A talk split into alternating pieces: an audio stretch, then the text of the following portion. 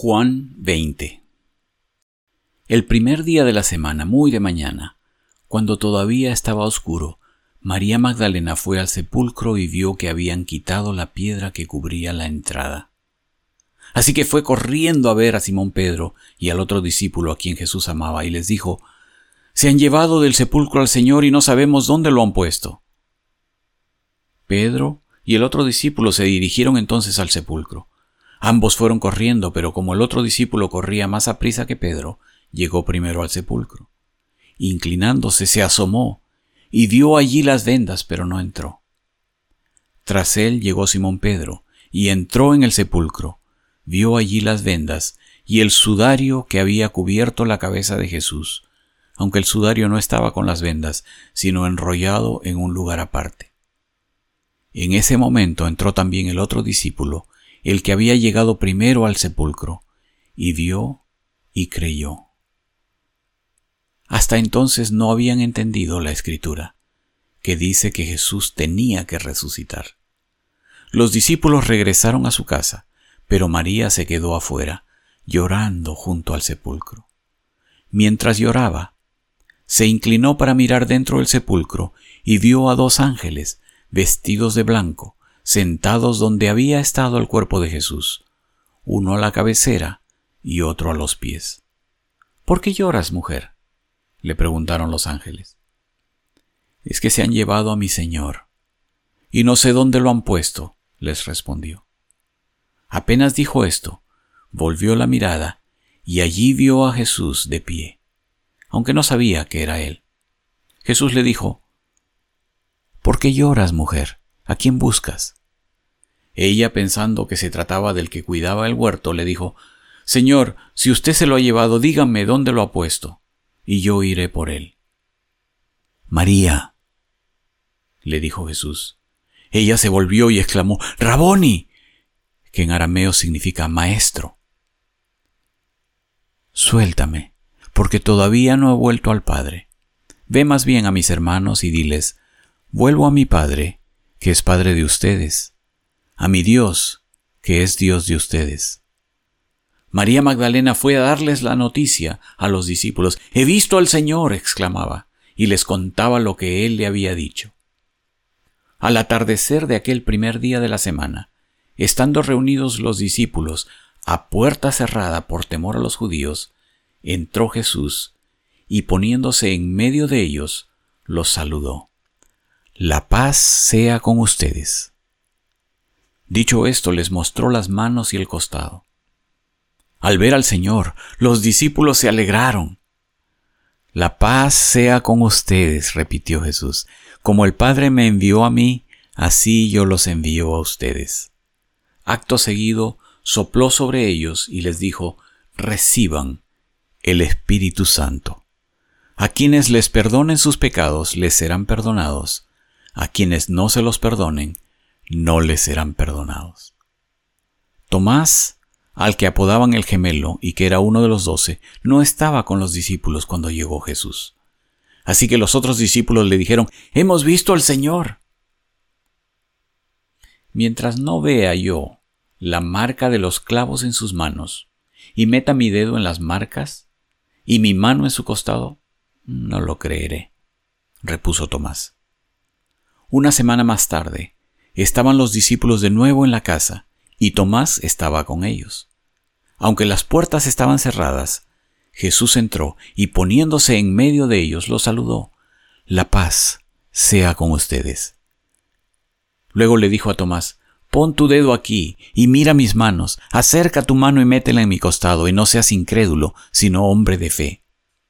Señor mío y Dios mío, exclamó Tomás. Porque me has visto, has creído, le dijo Jesús. Dichosos los que no han visto y sin embargo creen. Jesús hizo muchas otras señales milagrosas en presencia de sus discípulos, las cuales no están registradas en este libro. Pero éstas se han escrito para que ustedes crean que Jesús es el Cristo, el Hijo de Dios, y para que al creer en su nombre tengan vida. Juan 21 Después de esto, Jesús se apareció de nuevo a sus discípulos, junto al lago de Tiberíades. Sucedió de esta manera. Estaban juntos Simón Pedro, Tomás, al que apodaban el gemelo, Natanael, el de Caná de Galilea, los hijos de Zebedeo y otros dos discípulos. Me voy a pescar, dijo Simón Pedro. Nos vamos contigo, contestaron ellos. Salieron pues de allí y se embarcaron, pero esa noche no pescaron nada. Al despuntar el alba, Jesús se hizo presente en la orilla, pero los discípulos no se dieron cuenta que era Él. Muchachos, ¿no tienen algo de comer? les preguntó Jesús. No, respondieron ellos. Tiren la red a la derecha de la barca y pescarán algo. Así lo hicieron, y era tal la cantidad de pescados que ya no podían sacar la red. Es el Señor, dijo a Pedro el discípulo a quien Jesús amaba. Tan pronto como Simón Pedro le oyó decir es el Señor, se puso la ropa, pues estaba semidesnudo, y se tiró al agua. Los otros discípulos lo siguieron en la barca, arrastrando la red llena de pescados, pues estaban a escasos cien metros de la orilla. Al desembarcar, vieron unas brasas con un pescado encima y un pan. Traigan algunos de los pescados que acaban de sacar, les dijo Jesús. Simón Pedro subió a bordo y arrastró hasta la orilla la red, la cual estaba llena de pescados de buen tamaño. Eran ciento cincuenta y tres. Pero a pesar de ser tantos, la red no se rompió. Vengan a desayunar, les dijo Jesús. Ninguno de los discípulos se atrevía a preguntarle ¿quién eres tú? porque sabían que era el Señor. Jesús se acercó, tomó el pan y se lo dio a ellos, e hizo lo mismo con el pescado. Esta fue la tercera vez que Jesús se apareció a sus discípulos después de haber resucitado. Cuando terminaron de desayunar, Jesús le preguntó a Simón Pedro, Simón, hijo de Juan, ¿Me amas más que estos? Sí, Señor, tú sabes que te quiero, contestó Pedro.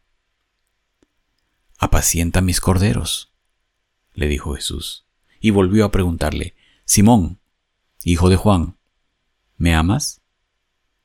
Sí, Señor, tú sabes que te quiero. Cuida de mis ovejas. Por tercera vez Jesús le preguntó, Simón, hijo de Juan, ¿me quieres?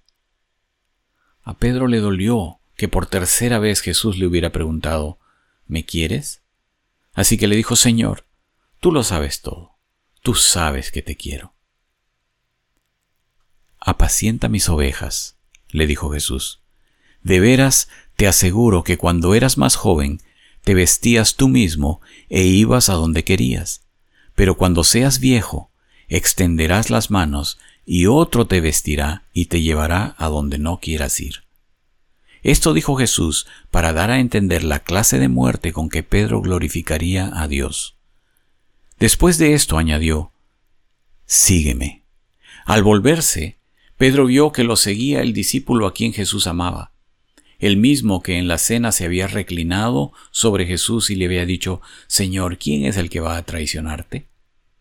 Al verlo Pedro preguntó, Señor, ¿y este qué? Si quiero que él permanezca vivo hasta que yo vuelva, ¿a ti qué? Tú sígueme no más.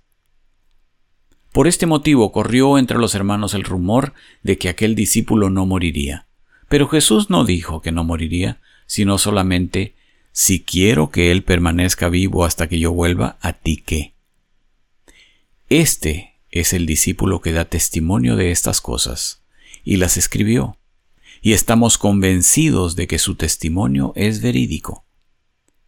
Jesús hizo también muchas otras cosas, tantas que si se escribiera cada una de ellas, pienso que los libros escritos no cabrían en el mundo entero.